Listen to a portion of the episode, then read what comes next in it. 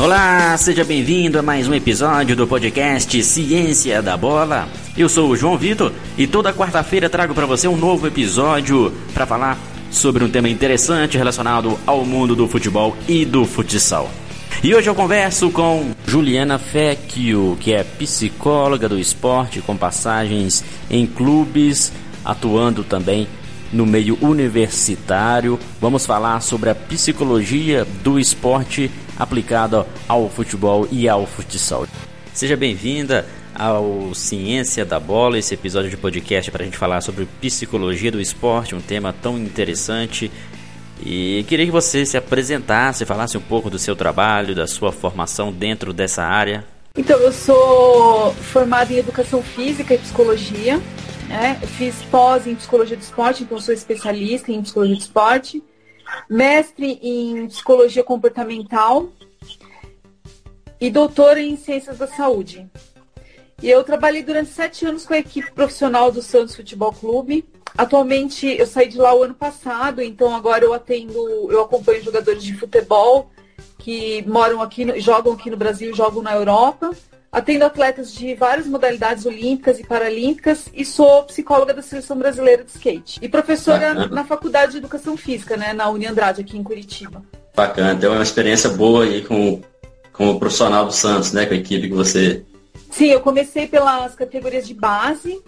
É, fiz até alguns trabalhos lá com o futsal também, já atendi atleta de futsal no consultório, mas a minha função lá mesmo era com o futebol de campo. Ah, como o Barata ele tinha sido meu aluno na faculdade, acho que vocês devem conhecer ele, né?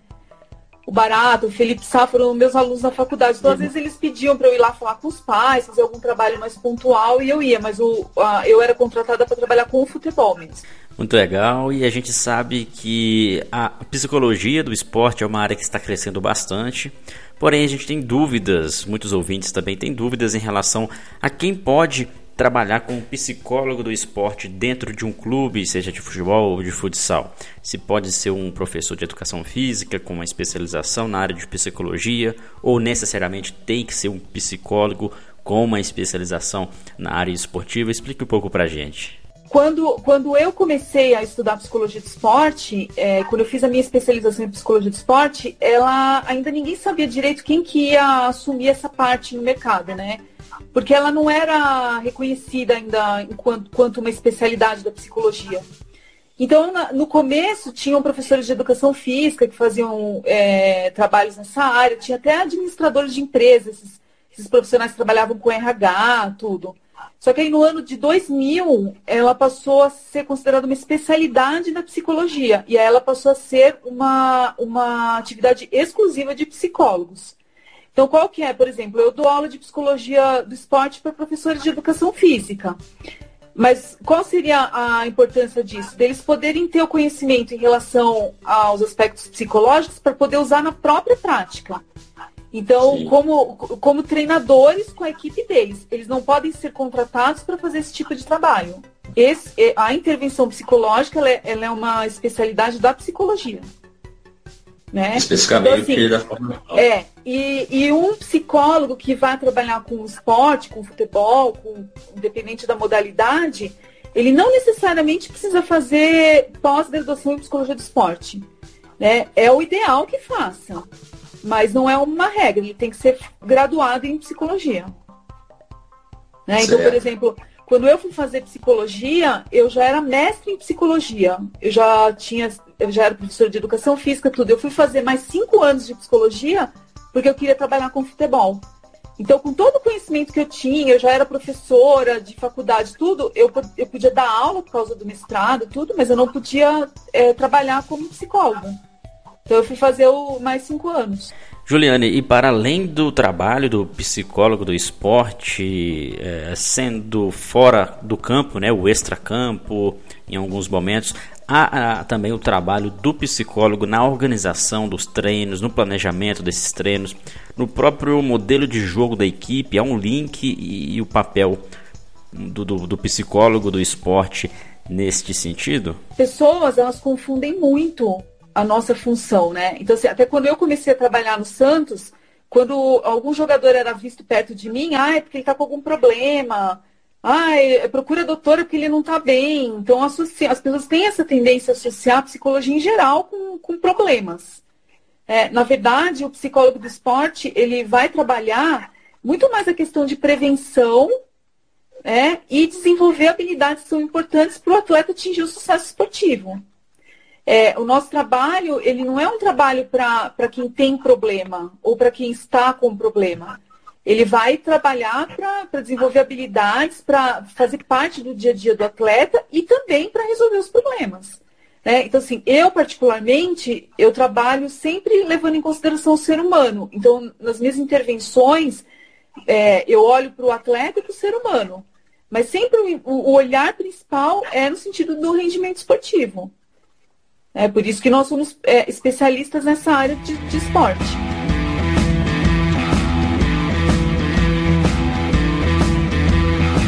E a atuação do psicólogo, você disse que teve uma experiência com base, categoria de base também.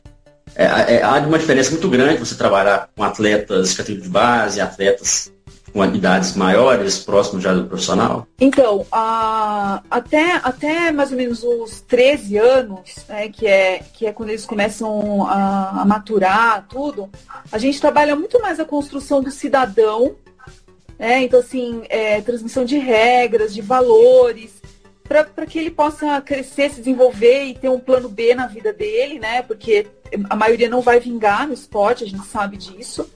Então, esse olhar mesmo para desenvolver um cidadão e começar a desenvolver habilidades que vão ser importantes lá para o futuro dele como atleta. E também é, ensinar a lidar com as adversidades, porque não é fácil, né? É, ser atleta, principalmente na questão do futebol, que, que tem, tem toda essa cobrança, que às vezes é uma questão até familiar. É, e, o, e eu, dou um, eu sempre dei muita atenção nas categorias de base para a questão dos pais. É, os pais, eles são o principal estímulo de estresse, na maioria das vezes, das crianças atletas. É, logicamente que eles fazem querendo acertar, mas muitas vezes eles erram, né? E aí, conforme eles vão chegando lá no sub-15, vão ficando é, adolescentes, aí o enfoque ele passa a ser principalmente no, em relação ao processo competitivo, que é prepará-lo para as competições, para a pressão e tudo mais. E assim vai. Então, por exemplo, quando eles chegam na transição, aí o trabalho já é um pouquinho diferente, já é voltado para prepará-los para assumir uma categoria profissional e tudo que isso traz. Esse trabalho integrado deve ter também a, a, participação dos pais, né, Juliane? Porque a gente sabe que as crianças passam muito tempo com os pais, mais do que professores da escola, que os treinadores da, da, do clube, da escolinha. E, e, os pais têm uma grande influência até mesmo no gosto esportivo e na prática de atividade física da criança. Então, por isso que é interessante também o psicólogo do esporte ter esse, esse conhecimento e saber explicar aos pais o tanto quanto é importante algumas questões que devem ser levadas em consideração. Uh, muita gente reclama que não sabe lidar com os pais, que não conversa com os pais, mas eu penso ao contrário, né? É sempre importante estar alinhado e os pais entenderem como funciona do trabalho também do, do, do profissional de psicologia do esporte. É, a, a, criança, quando ela, ela ainda é pequena, os pais eles são a principal referência. Então, é muito preocupante aqueles pais que ficam na arquibancada gritando, é, pressionando a criança, porque ela fica muito confusa se ela vai ouvir o treinador, se ela vai ouvir o pai. É, então, assim, eles colocam uma, uma sobrecarga muito grande que a criança ainda não está preparada. Né? Então, se você for pegar, por exemplo, é, um sub-11 que disputa, como aconteceu lá no Santos, né? um sub-11 que disputa campeonato paulista. É, joga, é, eu, eu mesma é, acompanhei os, os, meninos no jogo na Vila Belmiro contra o Corinthians, com, a, com um monte de gente na arquibancada, crianças de 11 anos. Então, isso é especialização esportiva precoce. Né? Que eu, como psicóloga, eu sei os danos que isso traz para a saúde mental, para a qualidade de vida da criança, mas eu não tenho como mudar isso sozinha. Então, qual que é a minha função dentro do clube? Ajudar, fa fazer com que essas crianças passem por, por esse processo com menos sofrimento, menos desgaste emocional. E para a gente conseguir isso, o, a, a, gente tem que atuar com os pais. Ensiná-los que, que a forma como eles devem se comportar. Então, assim, se um pai ele chega na, na, na arquibancada e xinga o árbitro, fala palavrão, como a gente vê acontecendo muitas vezes, ele está ensinando o filho a ficar, quando ele ficar maior, a fazer a mesma coisa. Então são comportamentos que ele está numa fase de desenvolvimento aprendendo que são equivocados. E isso vai ter uma repercussão. Fora assim que a criança ela associa o sucesso esportivo ao amor dos pais. Então, quando ela perde, é, quando ela não vai bem, aquilo tem uma proporção muito grande na vida emocional dela, porque ela acha que, que ela não vai ser bem aceita pela família, né? E a gente sabe que essas modalidades, tanto futebol quanto futsal, o, a pressão da família é maior do que na maioria das outras modalidades.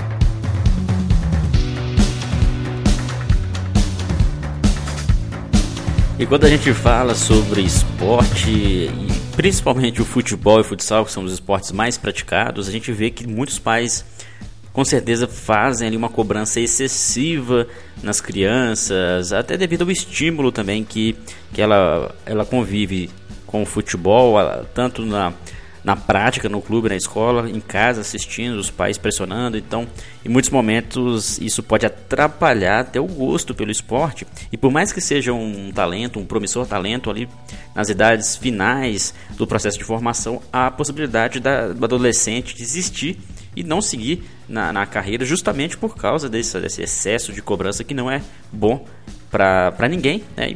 E agora imagine isso para crianças. A, a gente, quando eu, eu fazia trabalho com os pais, eu mostrava muito para eles o número de desistências de crianças, né? Que quando chegam lá no juvenil, que passaram por esse processo de desgaste quando eram muito pequenas, quando chega lá no juvenil, abandona. E às vezes muitos talentos, né? Então, assim, o que, que, é, o que, que a gente sempre fala para os pais? É, a criança ela precisa se divertir, ela precisa brincar e ela precisa ter vida fora do esporte. É, então, por exemplo, o, o, como acontecia, né? Os meninos jogavam futebol de campo, futebol de salão, pelo, pelo clube. Quando chegava no, no, no, no pouco tempo de folga, o pai ia na praia e jogava futebol com eles. Então, assim, ele precisa é, ter uma vida fora disso. Vai na praia, mas não para jogar bola, vai no cinema, vai, vai fazer outras coisas.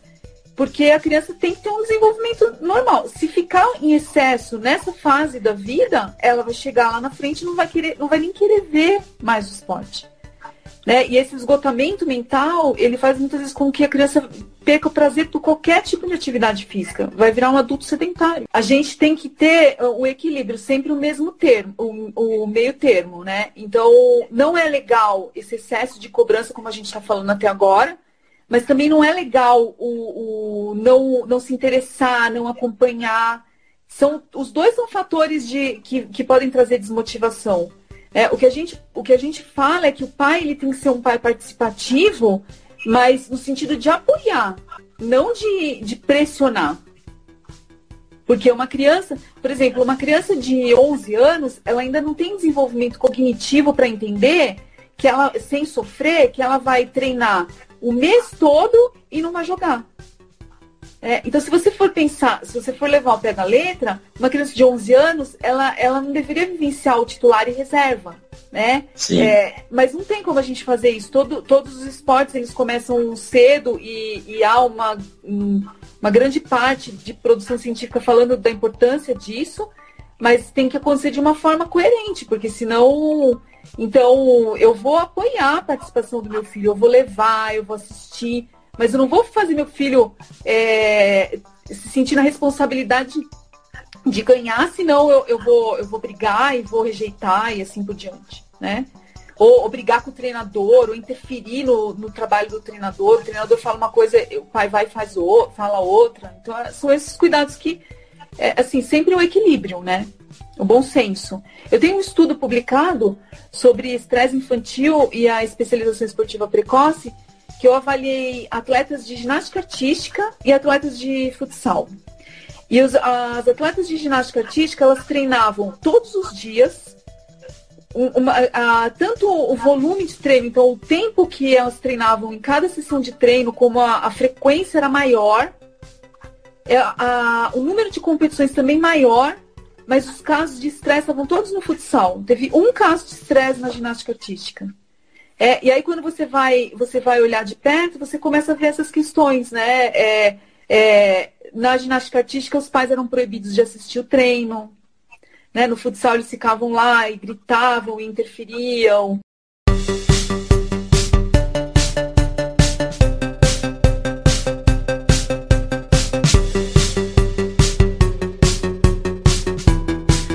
Bom, Juliana, e quando acontece o processo onde os pais veem ali a criança como um futuro talento dentro do esporte e, e faz um trabalho paralelo, seja ali com nutricionista, seja com até mesmo personal em outros momentos, há possibilidades também de, de isso interferir no processo, uma vez que o clube já tem alguns profissionais nesse sentido, é, até mesmo em relação à psicologia do esporte, o papel do psicólogo também fora, caso não seja o psicólogo do clube. Como que você vê essa situação? Os pais, eles colocam os filhos para fazer trabalho é, por fora, né? Então contratam nutricionista, contratam é, preparador físico para fazer trabalho extra e esquecem do, da, da importância dos aspectos psicológicos. Então, acho que está na, tá na hora dos gestores, do, dos, dos, familiares, eles começarem a atentar para isso. E, e, é sempre a última coisa que as pessoas dão importância no esporte, infelizmente. Né? E não deveria ser assim, né, Juliane? O psicólogo do esporte, o papel desse profissional é tão importante justamente porque a demanda cognitiva e psicológica é essencial, primordial, melhor dizendo, primordial dentro do esporte. Uma outra coisa também que é interessante a gente falar, um assunto que merece bastante atenção, é sobre a competição. Como lidar com a competição na iniciação, nas categorias de base. A gente sabe que o, há uma alta carga de, de exigência cognitiva e psicológica em qualquer tipo de competição. E como que você já trabalhando na área, já trabalhou e tem experiência nesse assunto, como melhor um, professor de escolinha, um professor de clube pode lidar com a competição na, nessa fase? Eu acho a, a competição ela é importante para o desenvolvimento emocional, porque a, a gente a, a, gente passa a vida competindo, né? Eu vou competir uma vaga no restaurante, eu vou competir no vestibular, numa vaga de emprego, é, eu vou competir a, a, namorada com o outro, né? Então, assim, a gente, a gente vive competindo. Aquelas pessoas que não sabem, que não aprendem na infância a competir, elas sofrem. Só que é aquilo que eu falei agora há pouco. Uma criança tão pequena, ela não tem ainda maturidade psicológica para conviver com a competição. Né? Na competição, nós somos avaliados, a gente é, é confrontado, a gente é, tem um processo de exibicionismo. Então, é, é, muito complicado. Eu sou a favor de festivais. Né? É muito hum. diferente. Os festivais, sim, eles vão ensinar a criança a competir, né? o que é ganhar, o que é vencer, sem o sofrimento de uma competição é, como ela, ela acontece na, na, nas, nessas modalidades. Ela vai aprender que ela um dia ela vai ganhar, um dia ela vai perder, mas sem, sem o desgaste que a competição ela traz. Né? Que é, é, você pensa, por exemplo, quando, quando você pensa num jogador profissional, ele nunca quer ir para o banco de reserva. Ele, ele, o, o, jogador adulto, profissional, experiente, quando ele perde titularidade, ele, ele, ele tem um desgaste emocional violento. Agora, você imagina isso para uma criança que não consegue entender né? É, então, assim, eu, eu particularmente, se eu pudesse, eh, teve uma pessoa aqui que falou agora, eh, acho que já passou, e disse assim, tem clubes no, no Brasil que não deixam os pais assistirem o treino. Eu sou super a favor disso. Super a favor dos pais não assistirem é, é, pra, em benefício da criança.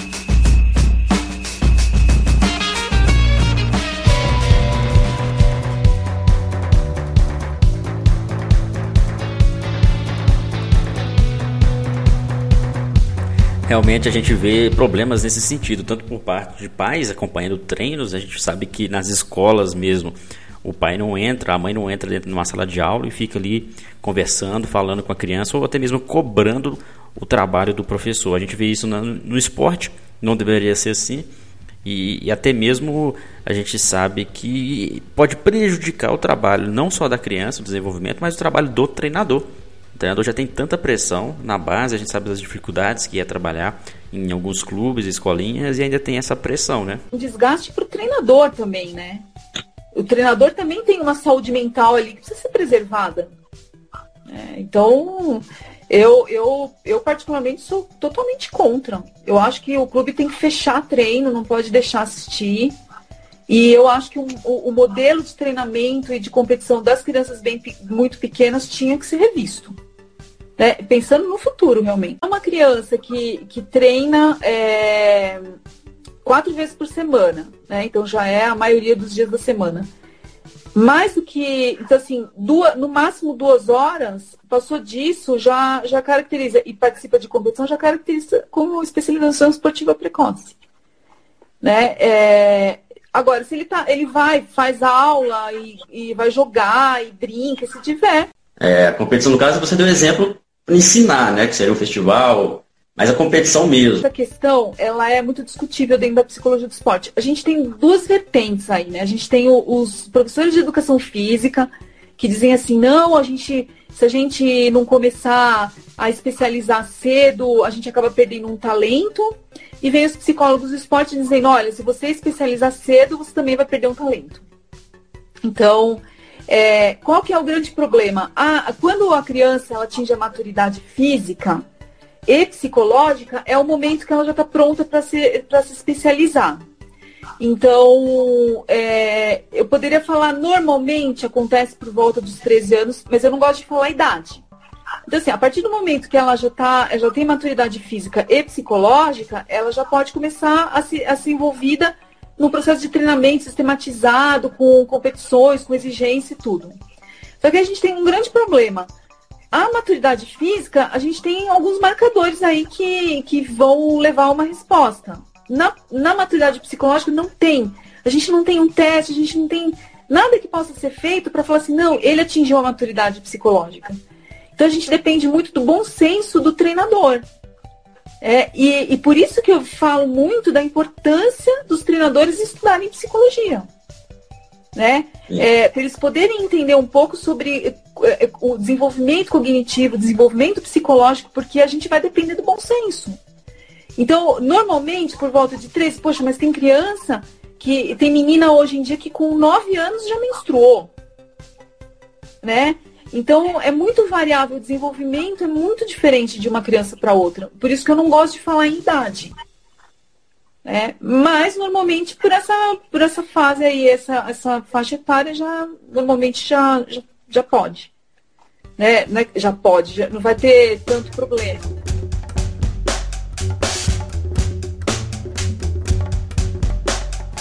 Aí, aí o, que, que o que, que, a gente propõe, o que, que, é o ideal, né? Se a gente fosse falar seis, sete anos, que a criança ela vivenciasse escolinhas de esporte que ela pudesse circular por várias modalidades, é, é, assim, priorizando o desenvolvimento integral da criança através do esporte. E aí, quando ela tivesse motivação ou, ou é, fosse percebendo talento, tudo, então depois disso ela fosse direcionada desde que ela quisesse. Né? Como que eu falo? Quando que a gente obriga uma criança a fazer um, um a participar de uma modalidade específica?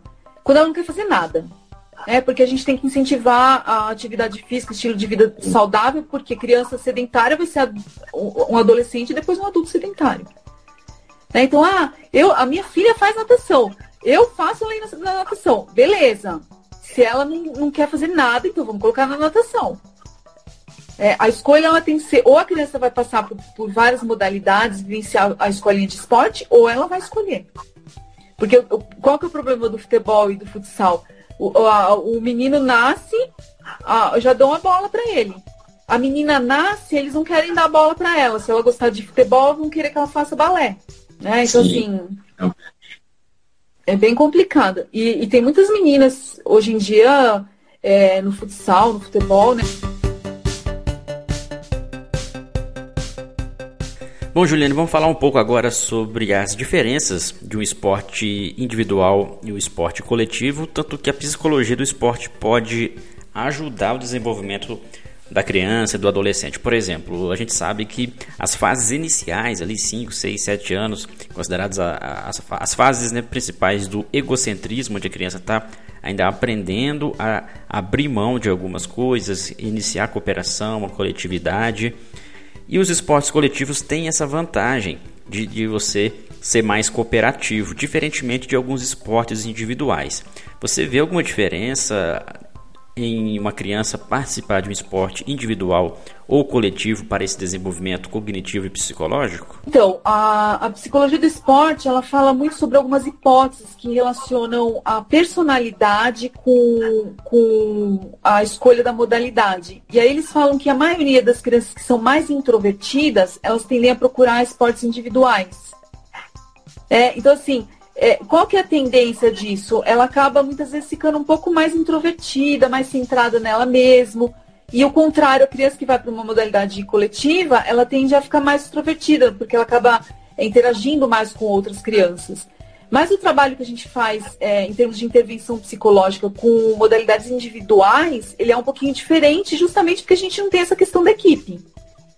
É, mas eu, particularmente, acho mais difícil trabalhar é, modalidades coletivas porque você tem muitas questões a, a mais para trabalhar, né? como a coesão do grupo, tudo. E, e, por outro lado, muitas modalidades é, individuais, apesar dela competir sozinha, ela treina em equipe, né? Então você pega, por exemplo, a ginástica artística, eles são uma equipe, é, natação tem uma equipe. Então, acaba que você tem que desenvolver as habilidades que são mais características da modalidade, né? Porque é, sempre envolve um pouco essa questão. Mas a, a, a, competição em si, de uma modalidade individual, ela é centrada na pessoa. E isso vai diferenciar muito o, o, a intervenção, né?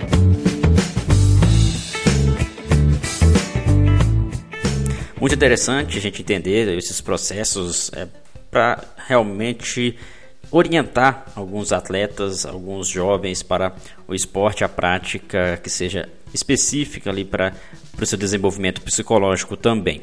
Uma outra coisa, Juliane, que acredito que você possa explicar melhor para a gente é por que, que alguns atletas, isso também no, no adulto, tá? Por que, que alguns atletas nos treinos são muito bons, jogam muito bem, né? Apresentam um resultado satisfatório, mas nos jogos não tem aquele mesmo desempenho, bate a ansiedade, bate, bate o nervosismo, enfim. Por que, que isso acontece? É, esses são os famosos leões de treino, né? Tem alguns atletas que são os melhores no treino e não conseguem reproduzir isso na competição. Isso, isso na maioria das vezes, é ansiedade. Né? A ansiedade pré-competição que acaba interferindo durante, o, durante a competição. Então, a gente tem que fazer é, é, intervenções para diminuir a ansiedade. Eu trabalho muito com, com autofala, né, que é uma, uma forma de intervir. Eu trabalho muito com mudança de diálogo interno. Tem várias intervenções que a gente faz para diminuir a ansiedade. É, psicorregulação, né, que são técnicas de respiração, de relaxamento. É, é, mas normalmente os leões de treino sofrem de ansiedade. Tem atletas que, que são ansiosos, né? Então, tem atletas que têm transtorno de ansiedade que responde com alta ansiedade na maioria das situações. Tem atletas que têm uma ansiedade um pouco elevada em função da, da, dos estímulos da própria modalidade. Né? Então, esses daí são um pouco mais fáceis da gente trabalhar, é, porque tá, é, percebe como ameaçador e responde com, com ansiedade elevada. Aqueles que têm transtorno de ansiedade vão sempre responder é, com ansiedade elevada. E a ansiedade, ela tem que estar, tá, é, é, a gente tem que, o atleta ele tem que entrar para jogar ativado, nível de ativação ideal. É, a, a ansiedade, ela tem que estar tá também, ela não pode estar tá nada de ansiedade, porque a ansiedade ela dá uma, né, faz com que o atleta ele, ele entre mais esperto para jogar, se concentre mais. Aí, aí a ansiedade ela, ela faz faz com que o atleta aumente o desgaste físico, desidrate mais rápido, é, é começa a errar em, é, consecutivamente. Então, assim, é muito ruim mesmo. E como é trabalhado essas características, essas deficiências em relação à ansiedade e outros problemas que podem interferir no melhor desempenho do atleta? É um trabalho individualizado, é um trabalho coletivo? Como que você trabalha nesse sentido? Eu, eu particularmente, eu gosto de trabalhar individual. Então, como que eu fazia lá no Santos, só para você poder entender? Eu, eu ficava no dia a dia do clube. Então, eu assistia os treinos, eu, quando eles estavam concentrados, eu ficava na concentração, eu fazia as refeições junto com eles, eu ia, entrava no departamento médico, eu via como que eles estavam lá, eu acompanhava as avaliações físicas, eu estava lá o tempo inteiro. É, eu falo, eu brinco que eu ficava mais com os jogadores do que com a minha família. E, uhum. e aí, como que, como que eu trabalhava? Eu ia, eu ia fazendo intervenções de acordo com o objetivo de cada um, sempre individualmente. Os trabalhos que eu fazia de grupo, eles eram bate-papo, então eu colocava os jogadores no auditório e a gente conversava. É, ou então eu, eu costumava muito trabalhar com o capitão do time, os líderes, para que eles atingissem o grupo todo. Então, assim, no profissional eu não fazia dinâmica de grupo, nada disso. As intervenções elas eram individuais de acordo com, com a necessidade de cada um. Porque é muito diferente. Por exemplo, um pode ter um problema de ansiedade, é, o outro pode ter um problema de motivação, o outro pode estar com um problema extra-campo, o outro só precisa melhorar algumas habilidades. É, é muito variável. Vamos mudar de assunto, falar um pouco sobre o treinador. Acredito que a psicologia do esporte, além de ser benéfica para os atletas, o treinador, como líder do processo, líder da comissão técnica, exerce uma influência de liderança muito grande de comunicação, de exemplo para todo o grupo. Isso independentemente da idade da equipe. E quando a pressão, principalmente a gente fala a pressão no treinador, no profissional ou categorias maiores, isso pode refletir, essa pressão no treinador pode refletir na equipe e atrapalhar também o desenvolvimento da equipe? A equipe ela é o reflexo do treinador, né? Então, assim, quando o treinador está muito desgastado emocionalmente, isso vai repercutir na, na equipe. É, e logicamente que é um desgaste para todo mundo. Então, por exemplo, o clube começa a perder, o, o, começa a perder, começa a perder. O treinador já se sente ameaçado é, ah, eu vou perder meu cargo, vou perder. E logicamente que ele vai começar a, a cobrar isso dos atletas. Vira uma bola de neve também. Então, quanto, quanto mais equilibrado o treinador estiver, mais equilibrado vai estar o grupo dele. Porque não tem como, né? O, o, o, o treinador ele é o, o, o, ponto de referência da equipe. Tem treinador que não, não gosta, não aceita, não, não quer trabalhar. Tem outros treinadores que são muito abertos ao trabalho. Eu trabalhei, acho que no profissional, com nove treinadores diferentes. É, Murici, é, Oswaldo Oliveira, Jair Ventura, Ander, é, é Anderson, é, Levi Coupe, vários, vários treinadores, com características muito diferentes. Não só na forma como eles lidavam com os atletas, também na forma como eles lidavam comigo. Então tinha, tinha treinador que era muito aberto ao meu trabalho, parceiro, parceiro, de sentar, conversar comigo, é, pedir para eu falar como que era cada um, para ele poder direcionar o, o, o comportamento dele a, ao atleta. Tinha treinador que, que me pedia às vezes ajuda, uma dica na preleção, né, o que, que era importante falar. Tinha treinador que pedia para eu fazer vídeo para ajudar é, é, na, na, parte motivacional. É, e tinha treinador que falava muito pouco comigo, mas que me deixava trabalhar. Então, assim, eu nunca tive nenhum treinador que falou, eu não quero. É, mas respeitava, confiava que eu estava fazendo o meu trabalho e não, intervia. E tinha alguns que eram muito participativos. Né? Então teve treinador que falou não, que quis que eu viajasse junto para acompanhar o elenco assim, é, são, são bem diferentes. Hoje em dia são poucos, mas existem alguns é, treinadores que, que às vezes eles chegam no clube e vê que tem psicólogo, eles mandam tirar. Mas antes era muito comum isso, hoje melhorou bastante. Mas no futebol profissional a gente ainda precisa caminhar muito. Dos, dos clubes da Série A, só cinco tem é, psicólogo na equipe profissional. Agora nas categorias de base quase todos têm. É, já, pelo menos isso a gente já conseguiu melhorar.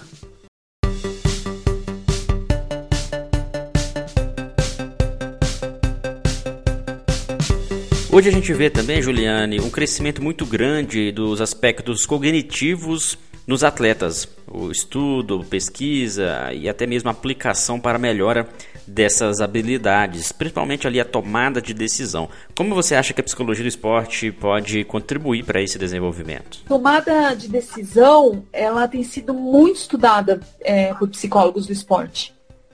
Né? É, tempo de reação, tomada de decisão, porque é, esse olhar para o atleta inteligente, né, que, que, consegue fazer uma boa leitura de jogo, isso tudo com o avanço do, da, da ciência, isso tem sido cada vez mais importante cada vez mais importante. E eu trabalho, sim. A gente tenta é, fazer várias estratégias, exercícios, né, para que o atleta possa treinar isso é, numa situação fora do campo. Nas categorias de base, é, até o sub-15, assim, as dinâmicas de grupo funcionam muito. Mas é, João, essa é a minha forma de trabalhar. Né? Tem psicólogos que, que gostam de trabalhar dinâmica de grupo com atleta profissional. Eu, pela minha experiência, eu não trabalhava porque eles não gostam. É, o, o, jogador ele não gosta de se expor. Então, você fazer uma dinâmica de grupo, você coloca ele numa situação é, de exposição. Então, assim, a minha experiência, a minha prática, eu optava por trabalhos individuais e fazia mais assim, bate-papo para a gente conversar, é, que é o que a gente chama de, de psicoeducação. Né? É, mas na base eu fazia bastante dinâmica com os mais, no, os mais novos. Na, aí sim a dinâmica é muito bem-vinda. Principalmente com as crianças, que elas têm dificuldade de expressar as emoções. Então, às vezes eu chego para uma criança de 10 anos e pergunto alguma coisa, ela não vai saber me, me falar. Mas se eu fizer uma dinâmica, eu consigo captar melhor. Então, é tudo você tem que ajustar. É, eu falo muito que o, o psicólogo do esporte precisa ter muito jogo de cintura. É, por exemplo, eu posso chegar para um atleta eu usava muito o biofeedback, que é um aparelho que a gente, que a gente trabalha bastante. É, então eu chego para um atleta e falo para ele assim, fulano, vamos fazer uma, uma técnica de respiração? Ele não vai querer. Ah, não, não, não, doutora, não, não gosto disso. Ah, então vamos fazer biofeedback. Aí eu colocava ele na, na, no aparelho e ele fazia a técnica de respiração. Né? Só que de uma outra forma que não era eu falando, agora inspira, solta o ar, faz isso, faz aquilo, pela, pelo computador. Então a gente tem que ter muito jogo de cintura para primeiro conseguir a confiança do atleta, porque eles são extremamente desconfiados, né? trazer o atleta para perto, criar vínculo, para então você conseguir propor as intervenções e ainda assim com jogo de cintura, porque tem o um atleta que vai topar tudo e tem aquele que vai ser sempre reservado em relação às intervenções. Com certeza, excelente assunto, muito boa a sua explicação nesse sentido para facilitar o entendimento, né, o tanto quanto o, o trabalho, o papel do psicólogo do esporte é importante. Vamos entrar num assunto um pouco delicado, Juliane, que é sobre atletas com depressão. A gente sabe que hoje em dia a população em geral apresenta um alto índice de depressão em relação aos últimos anos e a gente também tem uma preocupação com os atletas, inclusive atletas nas categorias de base. E como lidar com isso? Você é uma profissional da psicologia do esporte, tem contatos com, com vários atletas? Já teve ou presenciou situações como essa? Então, uh, eu, fiz, eu tiveram dois diagnósticos de depressão que eu fiz lá no Santos, que infelizmente um deles vazou para a imprensa, né, que foi do Nilmar. É, e o outro foi do Thiago Ribeiro, que, que não vazou para a imprensa, a gente conseguiu é, manter isso, mas depois ele foi e contou, né? Então, assim, a gente tem, tem algumas pesquisas mostrando um número muito alarmante de casos, não só de depressão, como de transtorno de ansiedade entre jogadores de futebol. É, a, a, questão da depressão ela é muito discutível porque a gente ainda não sabe o que, que determina a depressão, mas pelo que tudo indica, ela, existe uma predisposição genética né, e, e alterações importantes no, neuroquímicas que vão predispor o atleta a desenvolver a depressão. Mas os estímulos de estresse presentes no ambiente esportivo, eles podem é, fazer com que a depressão ela, ela surja. Né? Então, ela, não vai ser a causa principal, mas vai ser o estopim para a depressão. Então, já tem estudos científicos falando que atletas que têm lesões de repetição sérias, então, por exemplo, duas cirurgias no joelho, eles têm três vezes mais chance de desenvolver depressão do que uma pessoa que não passou por esse tipo de lesão. Né? É, tem muitos atletas que, que, que, passam pela carreira esportiva, não se preparam para a transição, né, para aposentadoria no esporte, que a gente chama de transição, e aí desenvolvem depressão quando eles se aposentam. Então, assim, é, eu particularmente, eu não falo isso porque eu sou psicóloga, é, mas assim, eu não consigo entender como que os clubes ainda não se tentaram para isso. Porque, por exemplo, o, o, caso do Nilmar, e eu, eu vou falar aqui o que ele falou, certo? Porque senão eu jamais falaria, por questões éticas. Mas ele foi no Globo Esporte outro dia e disse assim, que em 10 dias ele já estava fazendo tratamento, é, ou seja, por que, que em 10 dias ele já estava fazendo tratamento? Porque tinha um psicólogo lá que percebeu muito rapidamente que ele tinha acabado de chegar no clube. É, muito rapidamente que havia alguma coisa, diagnosticou, encaminhou e começou o tratamento.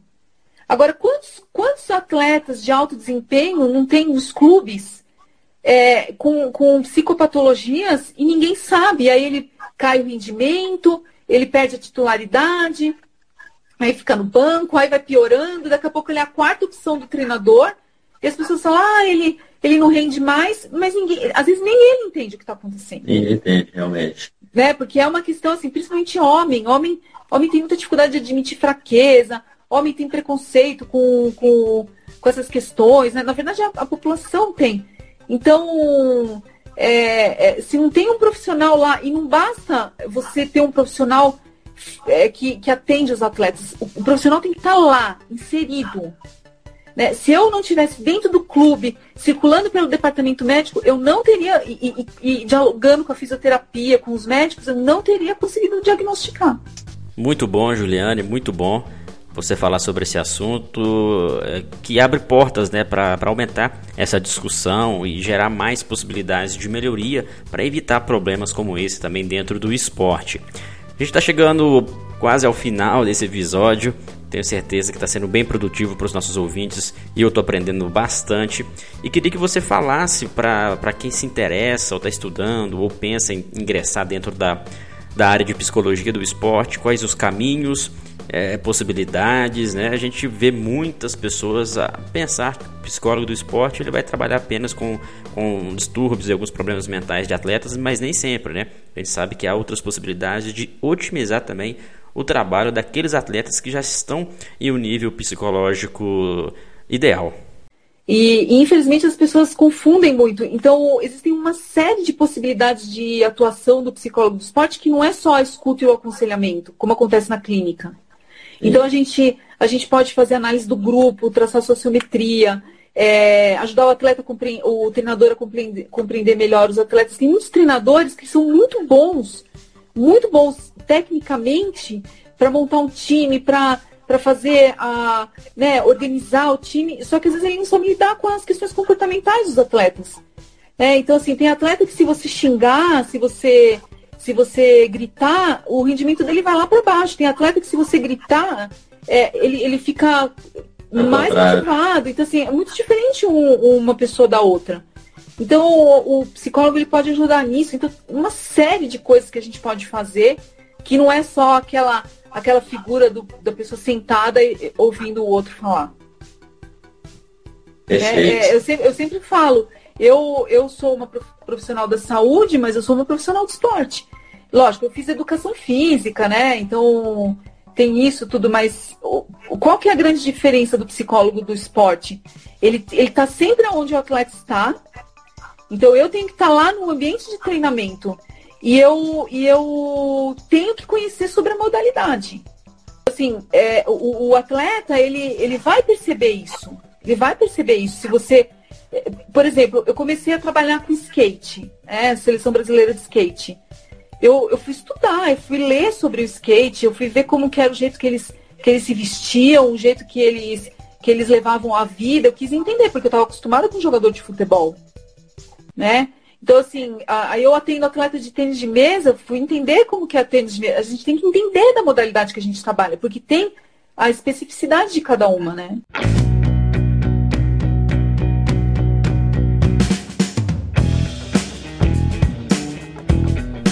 Excelente, excelente mesmo, Juliana. Muito obrigado pela sua participação. As portas do Ciência da Bola estão sempre abertas para você falar mais sobre psicologia do esporte. Foi um prazer ter você hoje com a gente. Tá legal, foi um prazer.